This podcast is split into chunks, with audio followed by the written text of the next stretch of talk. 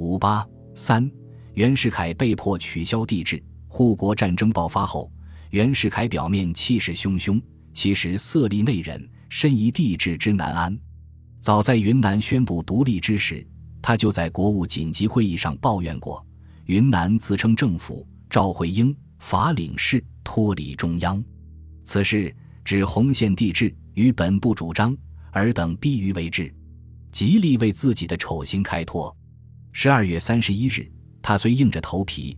申令改民国五年为洪宪元年，但由于害怕引起更大的变乱和所谓匪徒蠢动，毕竟没有勇气依原计划于一九一六年元旦举行登基大典。至二月二十三日，他更公开下达延缓登基令，说：“语意已决，必须从缓办理。凡我爱国之官吏士庶，当能向量。此后，凡有欲请早正大威各文殿，均不许呈递。”二十八日。有申令早已被他遗弃的立法院提前于五月一日召集，以国民会议复选当选人为立法院复选当选人，企图以此缓和全国人民的反抗。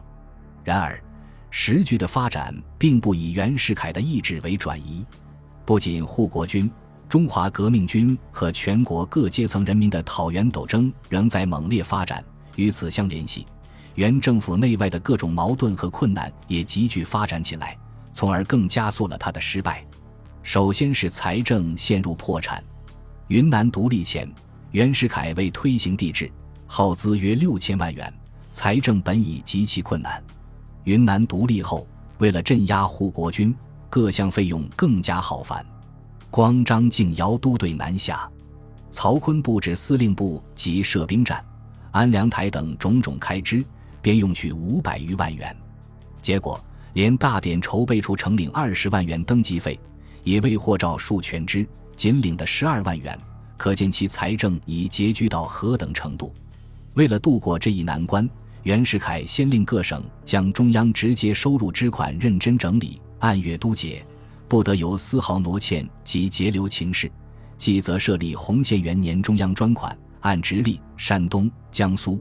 浙江四省约各二十万元，河南、湖南、湖北、广东四省约各十五万元，四川、福建、安徽、江西四省约各十万元，山西、陕西、奉天、吉林四省约各五万元之数摊派筹结。他并一面于二月底命警厅案进商民前往中国交通银行提款兑现，五月十二日更公开发布停兑令。以维持此两大纸币发行银行在金融界的信用，一面命发行洪宪元年六厘内国公债二千万元，胁迫全国官民认购。此外，他还不惜牺牲国家民族利益，不止一次的试图以各种税收和利权做底，换取日美等帝国主义国家的财政支持。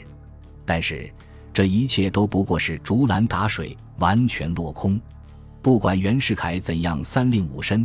催促各省速解应解中央支款，甚至专门设立了一个借款综合处，作为专办各省借款机关。然而事实却是，置诸不付者有之。达以云贵时起，为保卫本省安宁，费用骤加，无款可解者有之。借口地方危急，反向袁世凯请款者有之。财政总长周学熙束手无策，唯转陈元氏，徒患奈何而已。对洪宪元年中央专款，除奉天段之贵，先后会解三十万元，鲁、豫、苏、赣等省总计解交百万元外，各省或解未足额，或因军务孔总，呈请节流，实际借款者寥寥无几。中国交通银行经袁下令维持，商会演说劝导，警听暗中严禁后，商民提款兑现者不但没有减少，反日有增加，形势愈觉不稳。洪宪元年六厘内国公债也未给他带来什么转机，人民高血早已榨干，加上灾荒贫仍，哪有余力认购公债？何况他卖国称帝，久已失信于民，即有余力也无人受骗。无怪乎不少地方官吏在垫付袁世凯询问能应募公债若干时，或答以现在情形与年前不同，前定募额能否足数，殊无把握；或以该处人心未定。募债十多困难等于搪塞，由于全国商民拒绝认购，原定二千万元的公债额，实际仅得七百万元。至于对外借款，在护国军和全国人民的反对之下，更是一无所得。初向日本某银行借款二百万，而某银行拒绝之；即以水电公司担保向美国借款四百万，而美国拒绝之。其他各国自一九一四年卷入世界大战后，自顾不暇，又怎能救援之急？所以。英国麦加利银行董事一见粮食一遇启齿借款，便立刻拒绝。不仅如此，连原政府赖以苟延残喘的盐税余款也为各国所扣留。在此内部罗绝已尽、对外告贷无门的窘境中，袁世凯的财政不可避免地陷入了破产的深渊。其次，北洋军阀集团的内部矛盾也更加公开化了。前陆军总长段祺瑞虽然迫不得已。于九月二十一日以管理将军府事务名义列名劝进，但背地里却满腹牢骚，另有打算。护国战争爆发后，袁世凯请他出任征滇总司令，他拒不遵命。帝制派投寄匿名信恐吓他，他坦然表示：“五人不怕死。”一九一六年二月底，他甚至不顾袁世凯的面子，公然提倡南北停战，维持共和，另组新政府，以解决时局。与段祺瑞采取同一态度的还有江苏将军冯国璋。随着地位的提高和实力的增强，他已不满足于做一省之主，而野心勃勃的想要接袁世凯的班，过一过总统瘾了。这是他反袁称帝的根本原因。一九一五年十二月十八日，袁特任他为参谋总长，并表示可先依昔年黎元洪在武昌遥领先例，暂不具卸南京军属责任。冯国璋懂得这是对他拥兵在外不放心，借口政功维和，一推了之，连南京军属事务也交其参谋长施景云和江宁镇守使王廷珍代差代行。至于云南起义后，袁世凯屡次要他代替段祺瑞兼理征滇总司令一席，就更无意承担了。事情还不止于此，袁世凯虽曾先后以调查防务等名义，派蒋彦航。阮中书等心腹干将前往南京，对冯国璋因家监视，又以赐药诊病为名，派去大批所谓医官，直接驻署诊室，使他办事自由，但终究未能阻止他与上海各派反袁势力和西南护国军的暗中联系。一九一五年十一月中旬，冯国璋派人致沪，通过清朝遗老郑孝胥密约欧式研究会李根源等赴宁共商大计。只因临时发生变故，礼未能成行。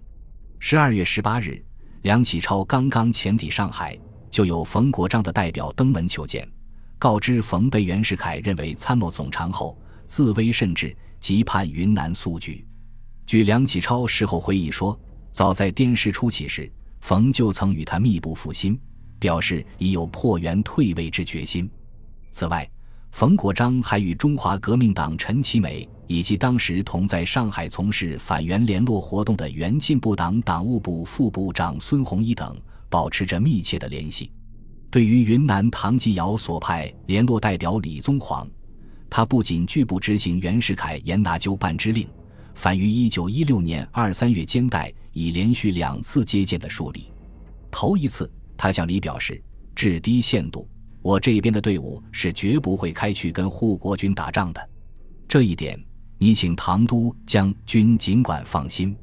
第二次，他答应三事，一立即复电唐继尧，表示赞同推翻帝制，恢复共和；二由他负责维持长江中下游各部北军的绝对中立，尤将拒绝曾元川湘北军的命令；三必要时，他将联络长江各都发表通电，请援取消帝制，并宣布调停时局办法。